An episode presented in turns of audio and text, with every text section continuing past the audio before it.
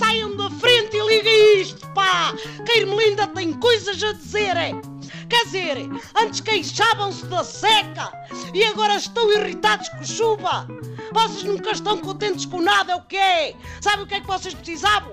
Eu digo-vos, da boca cozida, para não estarem a trovejar disparados, pá! Deu-vos uma parboeira de bradar aos céus só porque uma marca de roupa para criança lançou uma linha sem género que tanto dá para menino como para menina.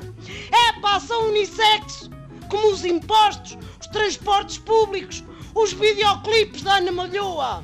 Dantes esta roupa já era uma alegria, porque dava para vestir a canalhada toda lá de casa, fossem rapazes, fossem raparigas. E quando estavam gastas até dava para a cama do gato, pá. Era bonito e barato. Não era cá agora esta conversa do preconceito. Agora as pessoas parecem têm a cabeça tão enrolada que até acham que o unissex é uma categoria dos sites de pornografia é, onde eles costumam no fundo passar o tempo. O pessoal que manda vir até diz que provoca homossexualismo.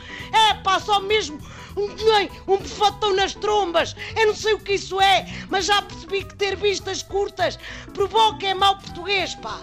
Acham que os meninos devem vestir azul e as meninas cor-de-rosa, como a outra ministra brasileira. Eu também digo o que acho. Vocês passaram o último ano numa caverna e ainda não deram sequer por não os íris. Que as etiquetas de roupa digam não aproximar do fogo. Tudo bem, cuidado. Agora, esta camisola provoca gay. Olha, é de vos matar. Estamos um miúdo e uma miúda, vestem aquilo de manhã e à tarde estão a pendurar. O quê? Pósteres do Liberage? Ou do Elton John? Ou da Ellen DeGeneres?